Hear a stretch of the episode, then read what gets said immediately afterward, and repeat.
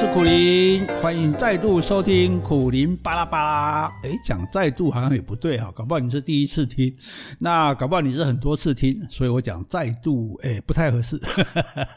诶，反正就是这个意思啦哈，就是诶，很高兴大家可以收听我们的节目啊。我们今天呢来跟大家上国文课，哦，大家最不喜欢的，觉得最无聊的啊，其实是蛮有趣的国文课哈。好，我们知道这个诗诗有三种，那哭哭也有三种，哪三种呢？有声有泪叫做哭啊，有声音又有眼泪，这个才叫做哭哦。有声无泪，只有声音没有眼泪，那叫做嚎嚎哈就写作那个号码的号啊，但是要念作嚎啊。那另外呢？一个是有声有泪嘛，对不对？一个是有声无泪嘛，对不对？那另外一个是有泪无声，有泪只有流眼泪，没有声音的哈，啊，就眼泪默默的流，但是并没有哭出声音的，这个叫做气。哦，就是哭泣的那个泣哈，所以你看哦，哭要很完整哦，声音、眼泪都要有才叫做哭。只有声音没有眼泪，那叫做嚎；只有眼泪没有声音，那叫做泣。哦，这先开宗明义讲今天的重点啊，也就是要考试的部分。啊，没有了，我们没有要考试。哈哈，这只要讲到考试哦，大家就觉得没意思，对不对？只要不考试的，蒙天啊，蒙天啊，哈，触笔触笔这样子哈。那一般我们讲说哭，他在哭哦，这个话谁都懂嘛，对不对？诶，但是有一句这个，这是罗大佑的歌词哦，这很老很老了哈，不好意思，我们老人家讲的总是很老的例子，这样哈。他说这个亚细亚的孤儿在风中哭泣哈，那大家可能也听过，或者大家也平常会讲说哭泣哭泣，可是哭泣就等于是哭吗？诶，所以这个要想一下喽哈。那又有人会形容说啊，他伤心的大声哭嚎。哦，那么哭嚎跟哭泣又有什么不一样呢？哦，所以我们讲哭泣、讲哭嚎，哈啊，其实是不一样的哈。所以呢，我们讲刚刚讲了，哭哭有三种，哈，很简单，就是三分法：有声音、有眼泪的叫做哭啊，有声音没有眼泪的叫做嚎。哦，有眼泪没有声音的叫做气。哦，安利有了解啊哈？诶，如果没有了解，不要紧。哦，等一下我们再重复一次，结束以前再重复一次哈，一定让你讲清、搞清楚为止哈。所以呢，如果你是一个人坐着静静的流泪，哈，有时候就是想到伤心的事情嘛，哈，或者是看到电影啊，看到小说里面啊很感动的部分，哈，那你应该是不会哭出声的，哈，大概很少很，诶，边看这个电视边的 这样子，哈，但是可能会静静的这个流眼泪，哈，那这个眼泪当然流到脸上，哈，那这个就看个人啦，像我是因为是满人嘛，大家知道这奇人啊，所以奇人的脸都是很长的。你看那个康熙、雍正、乾隆的特色就是脸很长哦，所以我的脸也很长哦。大家如果有机会去看到末代皇帝溥仪的照片哦，其实哎，我们还真的蛮像的哈。这个证明我的血统真的很纯正，这样哎，所以这个 呃那。有人讲末代皇帝那个不应该叫尊龙演，应该叫我演。不过我演的话，大概就全世界没有人要看了哈。那我们脸脸比较长的有什么特色呢？就是流眼泪要流很久，就是 呃，一般眼泪最多流到下巴嘛，对不对哈？那个你看那个那个电影里面的流眼泪，但是通常我们流眼泪哦，我们就没有办法这个流到下巴哈，因为我们早上流眼泪，下午才到下巴，这样脸够长嘛哈。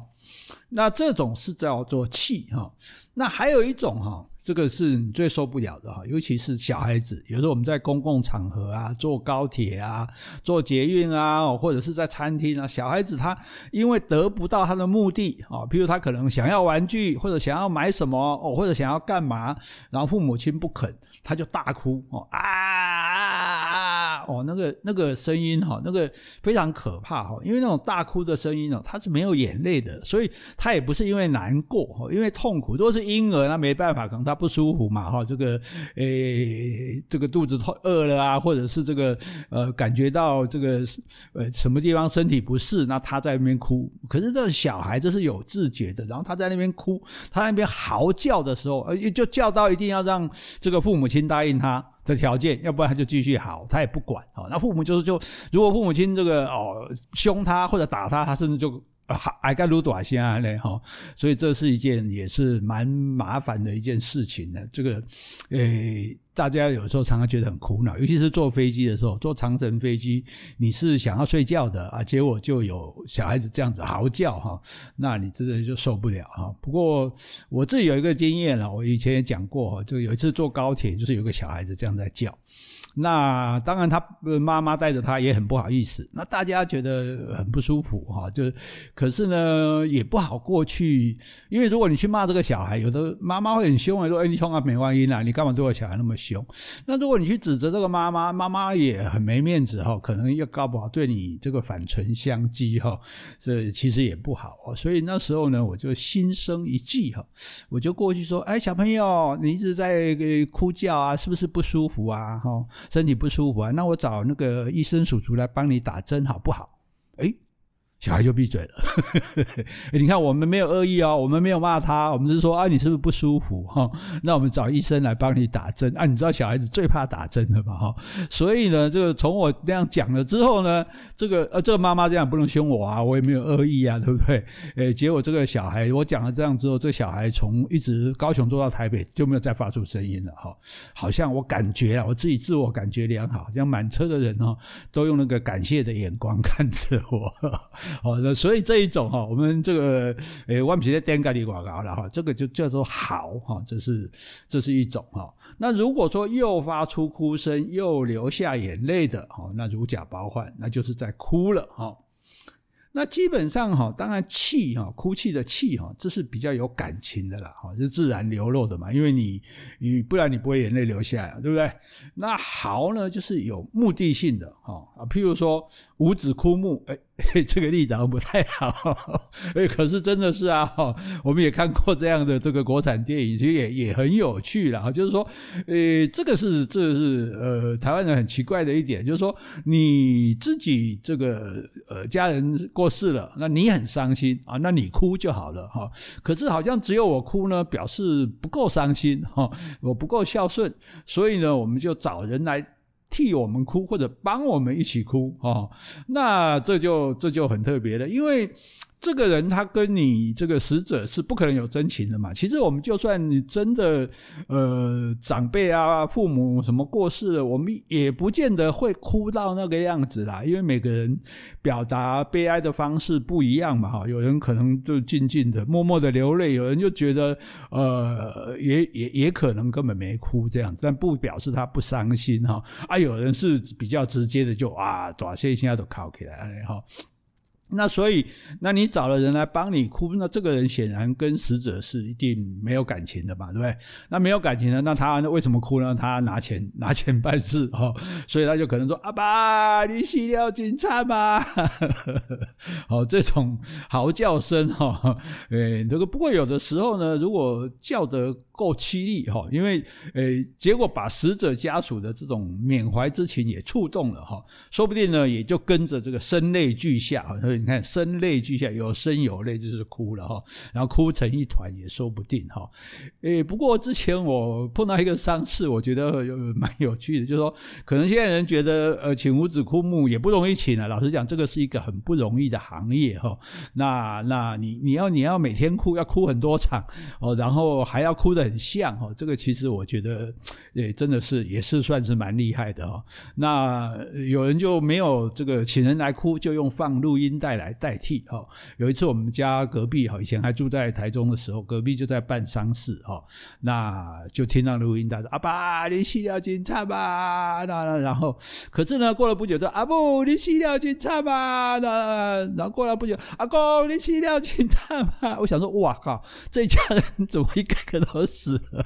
嘿，真是不好意思，不能拿这样开玩笑。可是我的意思说，他的录音带是有一段一段的，就说阿爸是几段，阿母是几段，阿公是。多啊，可能没有注意哦，播放没有注意，就给他连续播放下去了，所以听起来就哇，这一个一个死这样子哦，这个呃也是蛮好笑的一件事情哈。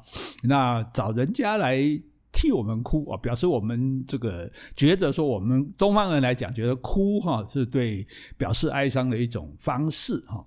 可是就西方人来讲哈，在葬礼的时候，死者家属是不哭是一种礼貌嘞。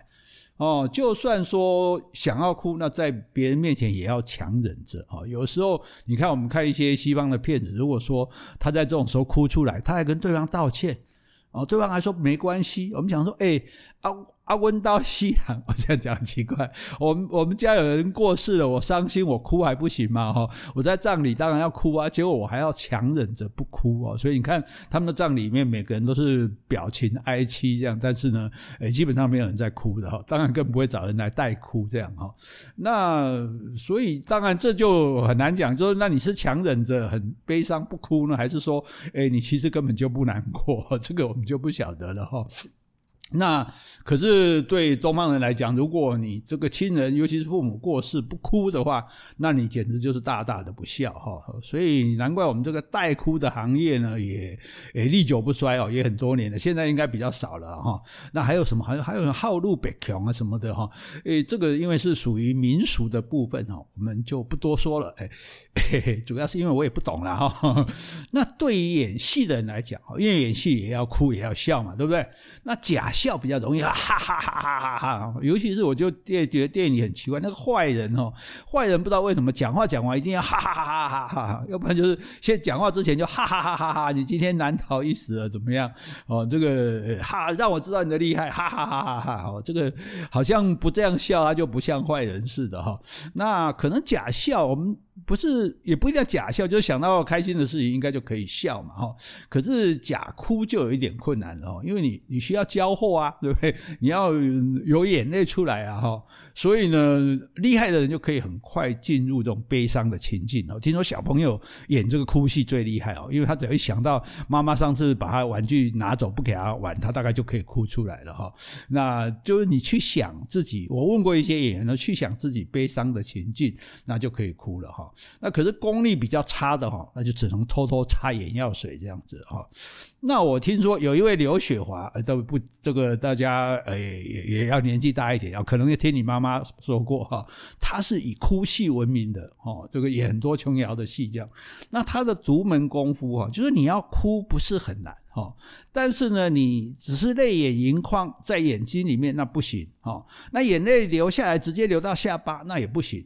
哦，所以呢，他要让那个眼泪出来，出来的时候，刚到脸颊的时候，你头要稍微偏下，哦，然后那个让那个滴那滴泪珠留在脸上，哦，这样子摄影师才能用特写镜头来捕捉。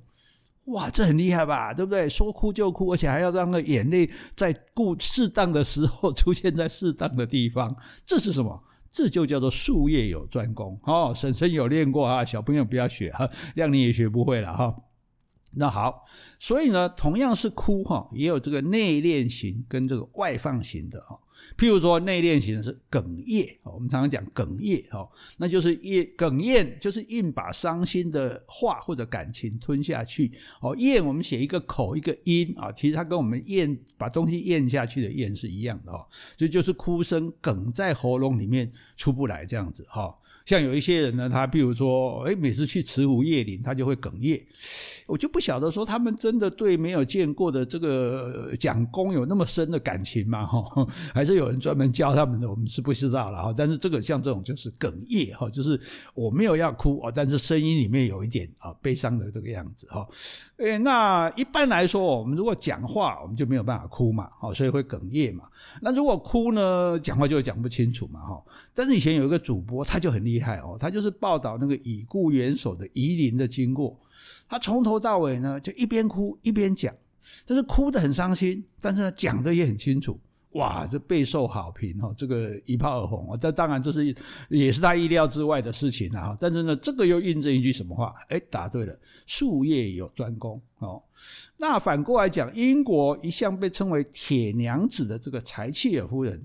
他是从来不公开示弱的哈。最近如果大家有看《王冠》这个剧集的话，哦 n e t f l i 的这个《王冠》应该也可以看到哈。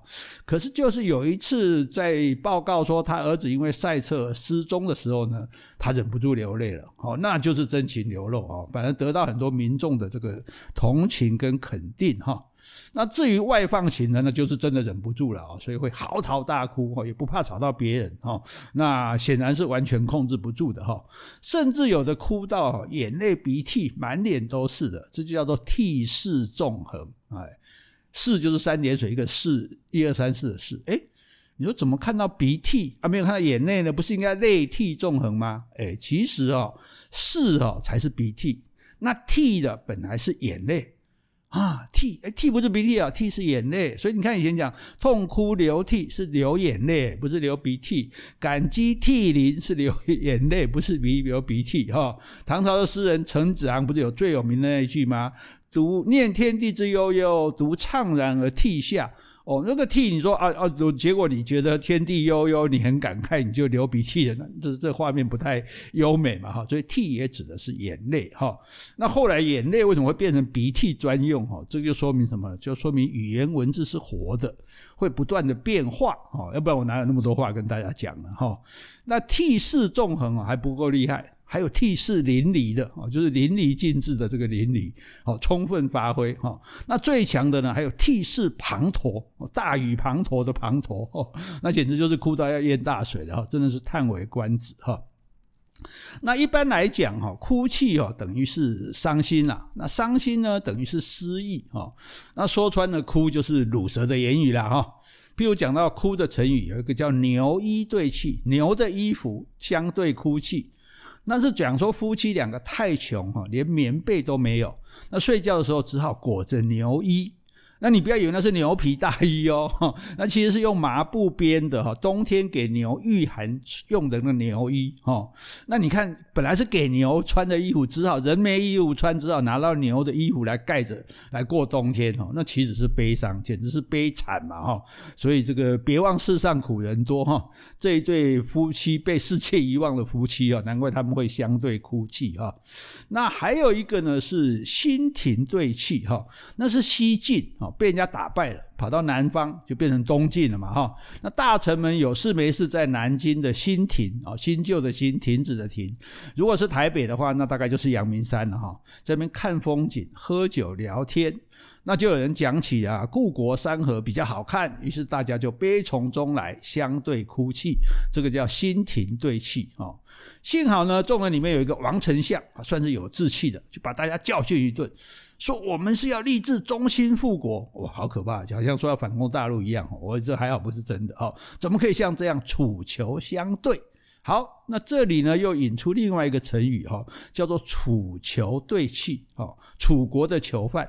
因为楚国有一些军人哈，他不太会打仗哦，打一打呢就先输给郑国，那后来又被郑国当做战俘送到楚国，哦，就这样被关着哦，就也不知道哪一天可以被释放，哦，所以这些苦命的楚国囚犯哦，那是情何以堪哦，只好天天相对哭泣哦，所以呢，不管是失去财富，因为贫穷就牛衣对泣，或者失去权力亡国了就心停对泣，失去自由了哦。这被关了，这楚囚对泣，哦，这都是值得一哭的啦，哦，那人不一定是难过才会哭哦，例如说喜极而泣，哦，得到金牌的选手大概最容易有这种反应哈，常年的艰苦训练，压抑的感情，借着眼泪发泄出来了哈，或者是说，哎，当这个选举明明已经落选的人，意外听到说当选人贿选被抓到，被判当选无效。我自己失而复得，也是会喜极而泣哈。那有一些老人就会笑到有泪，流眼泪。有人讲老人就是哭没有眼泪，反而笑有眼泪哈。那是因为怎么样？那是因为年纪大了哈，泪腺不受控制啊，所以呢，他就会有一些年纪大的人会常常不明原因的哽咽哈。那就是老人泪腺失控哈。你也不要以为他真的有那么多愁善感，好吧？那还有一种不由自主流泪的原因哈，在台湾比较少见，那就是花粉。哦，那当初呢，这个连战先生去大陆的南京中山陵的时候，叶林哈，这个眼泪稀里哗啦的流，哇，有人就很感动，说哇，他好爱国哦。其实哈，也是南京花开啊，花粉四散惹的祸啊。所以你看，这个日本到了花粉季的时候，他们都会戴口罩的哈，那个因为要不然你会弄到流眼泪这样。那另外我们还曾讲到一个鳄鱼的眼泪哈，那听说鳄鱼在要把它的猎物吃掉的时候，它会流下眼泪。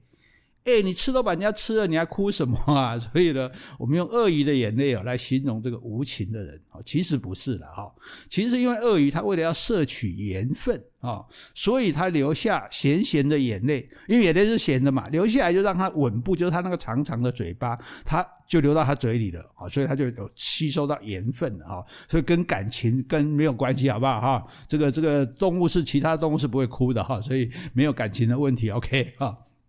好，不过呢，根据医生的说法啊，不管是大哭或者大笑哈，都是可以纾解情绪哈，对健康是有益的哈。反而是你一直闷着不哭，或者是憋着不敢笑，那都很容易丢来凶哦，就是所谓的不准啦哈。